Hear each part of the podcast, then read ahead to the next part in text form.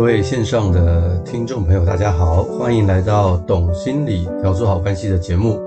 我是美味关系实验室的主持人江尚文心理师，呃，非常开心又可以在线上跟大家去碰面啊。呃，接续着上个礼拜我们所谈的主题啊，后来有很多人呢又留言啊，呃，询问更多关于这个所谓强迫性购物或者是购物瘾方面的一些问题哈，很多人。很多人就会问说：“哎，那到底为什么我会，或者是我的朋友会有这个强迫性购物的问题？那应该怎么去解决啊？”我相信这也是大家想问的一个问题啦。那我先去分享一个我最近发生的一件事情哈，就是我一个好朋友啊，他有一天呢，过去几个礼拜的时候，他写了一封信给我，他邀请是一个邀邀请信。这信就是说：“哎，说我最近啊，准备要搬家，我们家有很多好东西哈。”那你要不要来我们家拿？这样我想说哦，真的，那我跟他是不错的朋友嘛，那我就去他家看一看。哇，我一看不得了，他们他居然有非常非常多的这个餐具，一套一套的餐具，而且是从来没有用过的。我就才发现说，诶，我都不知道他有这个 收集餐具的习惯啊。我就问他说，你诶，怎么会是这个样子啊？他跟我讲，他说其实是这样的，他说他童年的时候啊，家里实在太穷了。大家吃饭的时候啊，从来家里面的餐具啊都是那种零零落落的，甚至有一些啊都是那碗都破掉了，餐盘都破掉了，但是爸妈都舍不得丢掉，因为家里穷嘛。因此呢，他就在在这很小很小的时候，他就觉得这这印象深刻，所以他就做了一个发誓，说我将来有钱之后，我一定要用很好的餐具。于是呢，在他去这个工作赚钱以后呢，他呢一有钱呢，他就去买很漂亮的餐具回家。那很特别哈，那我就跟我就问他说：“那你买了餐具之后，不就满足了你这个童年的愿望了吗？”他说：“对啊，的确是这样啊。可是呢，我后来就变成一个习惯了。他说，我一旦觉得空虚哈或压力来的时候啊，我想要去鼓励我自己，我就会去购物啊。而且我很多时候我都买很多的餐具回家，所以你很不可思议哦，他们家居然有一个房间哈，全都是放满了一套一套很漂亮的餐具。”他说他现在年纪大了，根本也不可能用这些餐具嘛，所以他就邀请他的朋友来一套一套的带走。所以这个这个真的是让让我想到了，这个为什么人呢有可能会成为这个网络购物成瘾的一个问题啊？很多人会问到底是什么样的原因呢？其实它背后的原因还真的蛮多的。好，像刚刚像刚刚我所讲的这个我的一个朋友，基本上他就是有这样的一个问题，不过他现在没有了，他是他以前。年轻的时候，然后的一个一个情况。那其实呢，很多人呢，他们其实不知道自己有这个强迫性购物的问题哦。很多时候是因为别的问题来。像上个星期，我跟我的一个个案谈哦，他其实是一个忧郁症的个案。然后他听了我的节目啊，他他跟我说：“哎，那个心理师啊，其实我有这个购物成瘾的问题。”我说：“哈？”我说：“认识你这么久哦，从来没听你说过。”他说：“我根本不觉得这是问题啊，所以我跟当然不会拿出来谈，是因为我上个星期听了你这个关于购物成瘾，而且你在这个节目里面也提供了十个问题嘛。后来我很仔细的去听去做了以后，发现，哎呀，我已经超过五六个了。原来我其实有这个问题哦，所以你就知道了，说其实很多人呢，他们其实不知道自己有购物成瘾的问题，那他们可能是因为忧郁症啊，或者是躁郁症啊，或暴食症啊。”或者是有一些酗酒酒瘾的问题的人哈，其实他们往往他们背后啊，常常也会有购物成瘾的问题，可是他们可能不觉得购物成瘾是问题，因为他们其他的问题更大。或者是有一些人呢，也会变成说，他前来求助啊，不是因为他有问题，是他的朋友有问题，或者是他的家人有问题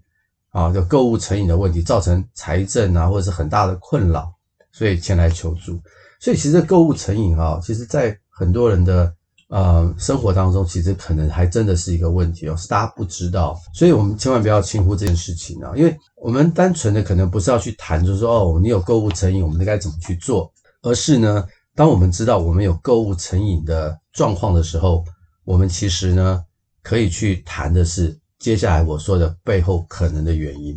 其实可能要去找到背后真正的原因，才能够去避免这个所谓购物成瘾的状况，或者是避免一些其他。身心的一些状况哈，那到底这个购物成瘾背后有什么样的原因呢？可能很多东西都是跟童年有关，但是这个太太复杂了，我们就不太去说，我们就讲一些比较实际的一些状况啊。很很多的研究啊，显示出的第一个原因有可能是因为内心很空虚啊，然后需要靠着购物来满足啊。在美国啊，有一项研究啊，就发现说，这个老年人呢，其实存着大量啊，他们会透过电视或者是网络啊，有过度消费的情况。那他们会买了很多很多家里不必要的东西，而且这些东西他们的儿女早就已经买给他了，可是他还是大量的去购买。原因是什么？因为空虚，因为无聊啊，因为购物可以让他有事做啊，有乐趣，所以他没有地方可以去啊，没有人说话，就在家里买了大量无用的东西啊。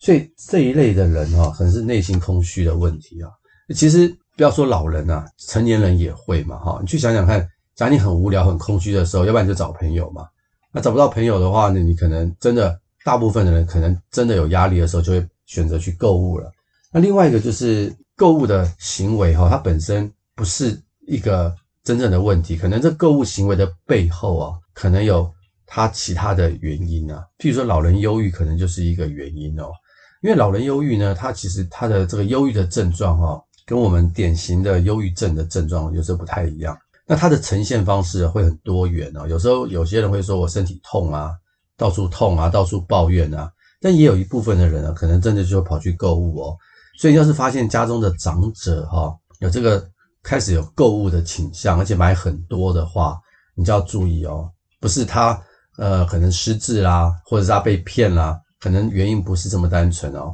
所以要可能就要去考虑他可能内心出了一些状况，有可能是空虚、寂寞、孤单。但也有可能是什么忧郁或焦虑，这些东西都是可以去注意一下的哦。那第二个呢，可能的原因呢，就是我们刚刚说过了，童年的匮乏啊，就是我刚刚分享的我的那个朋友的例子啊。那这种童年的匮乏哦，会会造成一种恐惧跟担心啊。在我们心理学上啊，有一个有一个症状叫做错失恐惧症啊，不晓得大家有没有听过，或多或少你可能会听过啊，其他都可能经历过了，譬如说。呃，前段时间呢、假如说这个网络上疯传这个大卖场的卫生纸快没了，好点点点，这时候大家会怎么样呢？大家就会赶快呢冲去这个家乐福啊大卖场去买卫生纸。好，跟大家坦白讲，我其实也做过类似的事情啊。我有时候看这个网络说，哇，接下来卫生纸可能会涨价啦，或者是缺货啦。我在想说，哇，卫生纸是每个人 每一天每个家庭的必需用品，所以那天晚上啊，我就趁呢。孩子们啊，睡觉以后，我就开了车去家乐福，然后买了整车的卫生纸回来。很多人都会看着我，觉得很莫名其妙。可是我跟我可以跟大家讲，我买了以后，我觉得我蛮心安的。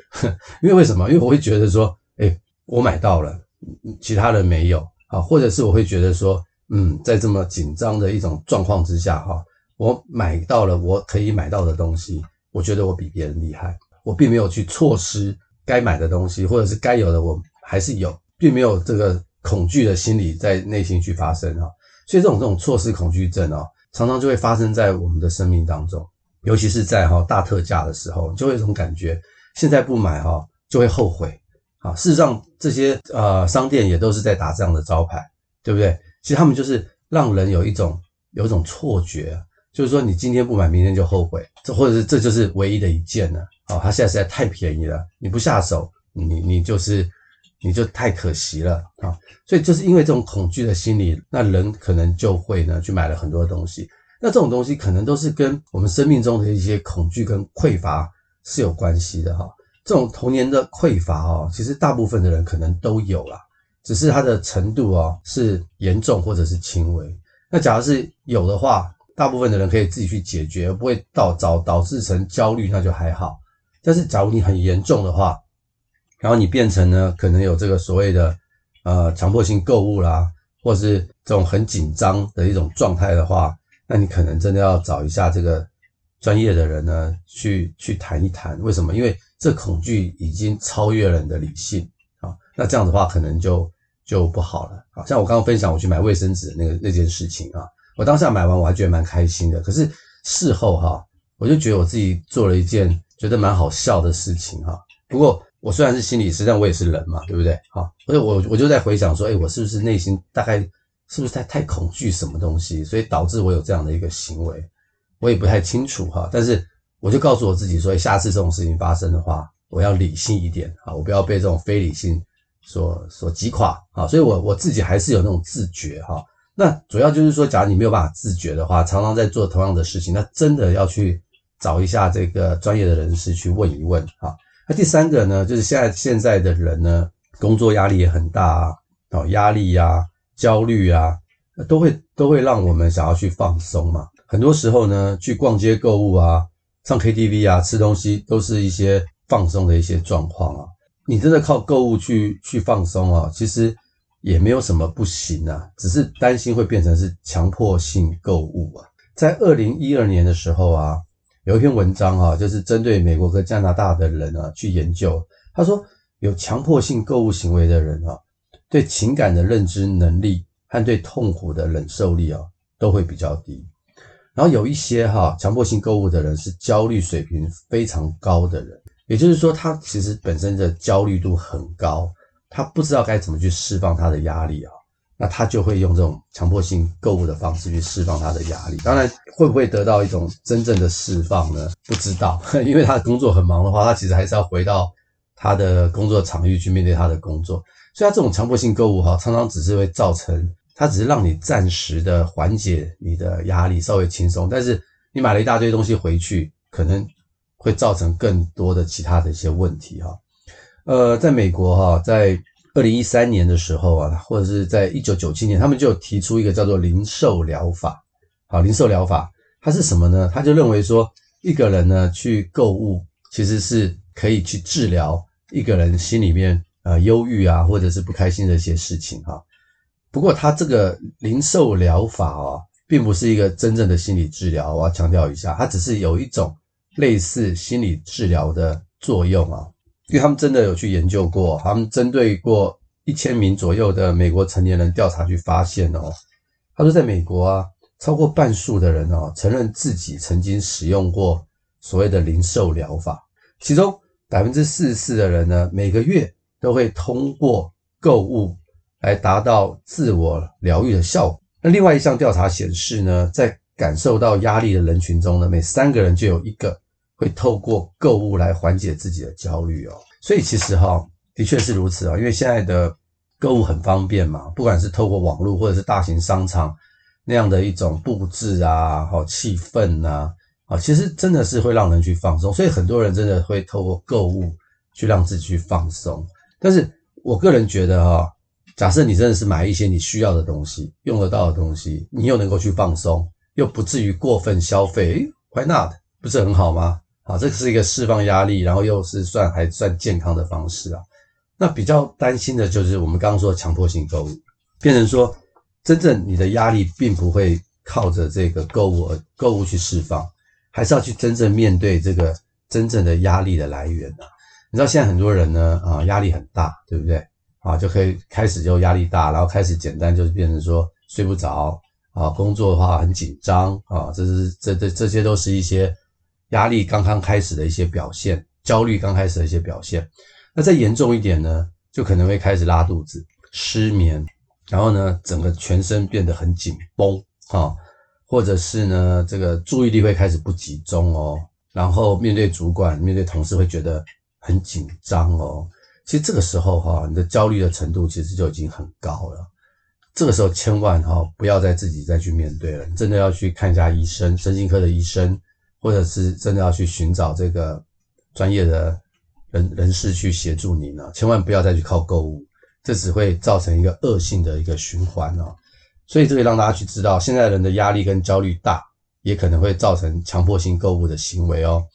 啊，接下去呢就是。可能这个人是他的自我概念或者是自信心啊是比较低的啊，所以他可能会透过购物购物来提升他自己。譬如说，你去到卖场，卖东西给你的人一定是笑容可掬嘛，对不对？好，在那样的一个氛围之下，你会觉得你被尊重啊，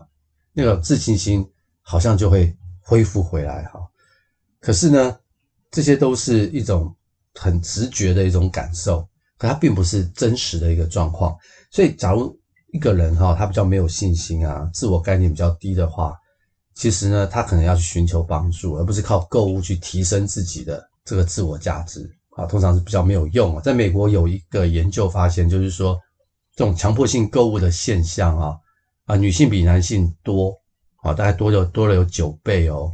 然后更特别的是啊，因为里面很多是以低收入的女性啊，低收入的女性为多数哦。那在我们的社会学研究里面哈，这个低收入的女性常常可能也伴随着啊，这个自我概念比较低啊，这不一定一定是如此啊哈，它只是一个相关的比较，所以他其实哈，自我信心概念低的一些一些人哦，强迫性购物的机会是比较大的。所以他真正的问题是自我概念的问题，自我信心不足，而不是而不是真的他的购物的行为。好，所以假如你身边有这样的一个朋友，你发现他有这样的状况，真的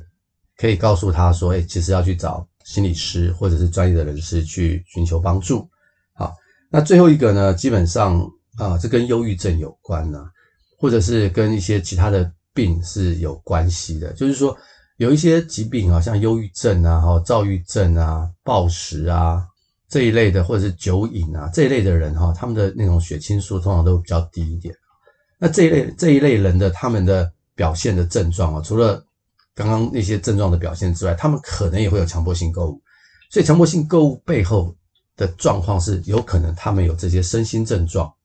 那事实上，在很多临床上会发现啊，就是说很多父母啊。发现自己的孩子一直在买东西，一直在买东西，结果呢，带去给医生看，啊，本来是要治疗他的这个强迫性购物，结果发现啊，原来孩子不是强迫性购物，孩子是因为忧郁症，强迫性购物只是他表现出来的一个症状而已，好，所以他不要轻忽哦，当你自己或者是朋友有强迫性购物的时候，他背后有可能有别的隐藏的身心症状，啊，这是我们要去小心的。那还有另外一个就是。呵呵就是这个自自身的财务管理不良啊！我以前有个朋友啊，他的薪水非常的高啊，在这个十几年以前，在外商工作，他外商工作的主管，呃，薪水是我们的十几倍哈。可是他每个月都负债，我我我就觉得很奇怪。后来我问他，你你你薪水这么高，为什么你每个月都还负债呢？他都是刷信用卡买很多的东西，那到底发生什么事呢？他基本上就是强迫性购物，所以他的收入高，可是他的。财务管理不好，啊，他对这个信用卡刷卡呢没有感觉，所以很多人呢可能有一些这种所谓的财务管理的一些问题啊，没有办法去控制自己的财务，所以这一类的人呢也会有可能也会有强迫性购物的问题，所以他们就真的要去寻求一些更好的财务的一些帮助啊。所以以上呢就大概就是这个强迫性购物背后可能的原因啊。所以大家可以去思想一下自己或者是身边的朋友有没有一些这样的状况。然后呢，很多人会说，那那这样子该该怎么去面对哈？其实面对的方式啊，就是我刚刚所强调的第一件事情，就是你要先从认识你自己开始。假如真正有这样的问题的人哈，你可能要问几个问题哈，就是呢，想想我从什么时候开始，when 我从什么时候开始会开始强迫性购物？哎，可以去问问看自己这个问题，我是从什么时候开始的？那个时候发生了什么事情？嗯，那个就是个引爆点，或者是那件事情呢，我并没有真正的去解决它，那我可能可以去思考一下。那另外一个呢，我最近过得如何呢？啊，一个是问之前，一个是问现在，我最近过得如何呢？我为什么要买这些东西呢？我发生了什么事呢？是因为我的压力很大吗？还是因为我觉得我很空虚孤单吗？还是因为我的自信心不够，我要靠这买这些东西来烘托我的自信心？我为什么要消费？问自己 why 啊，跟 how 我最近过得如何？how 我为什么要买这些东西？why 再问自己另外一个问题，就是说我有没有其他的方式来解决呢？我可不可以用其他的方式来代替购物呢？假如我觉得空虚，我能不能找到朋友呢？我觉得压力大，有没有其他更好的舒压的方式呢？我觉得我对我自己没有信心，诶，我可以去想想，我怎么样可以去提升我自己的信心。对，所以其实用别的方式来代替这个强迫性购物，反而可能是更有效的方法哈。所以可以开始问自己这几个问题，从认识自我，从开始问自己开始。那第二个呢，就是说。假设真的要购物的话，又怕自己呢买太多的话，先写下购物清单。好，我们比较实用一点，先写下购物清单。我只买购物清单上的东西。假如我在买购物清单上的东西，又不小心啊有广告跳出来，或者是我去商场哇又看到别的东西，就一概不能买。那当然有时候说的很容易嘛哈，到时候到了现场又是另外一件事啊。所以通常这个我都会建议哈，带一个朋友去，请一个朋友陪你去，然后你跟他讲好说，我只能买购物清单上的东西。嗯，那有一个人在旁边看呢，你就会好了很多。第三个就是上次我有提过，假如你是网络购物的话呢，先把它放在购物车里头，先不要结账啊，等个七十二个小时，等个几天都没关系。然后呢，再回头来看看这是不是我需要的。这个等待的时间会让人的多巴胺的分泌下降，然后我们就会思考会更加的清楚。这个时候我们就不容易买了一些不该买的东西或多余的东西。当然呢，以上假如你都有在做，可是你实在是。很难去克服的话，那我真的建议你要找专业的协助了，可以找个心理师去谈一谈哈。因为呢，在二零一六年呢，这个有一个学者叫做 Donor Black 呢，他所发表的一篇文章哈，这是强迫性购物障碍的一个回顾啊，一个 review 里面，他提到一个大的重点哦。他说，大部分强迫性购物的人呢，都知道自己有这个问题。他说，百分之九十二的人呢。他曾经试图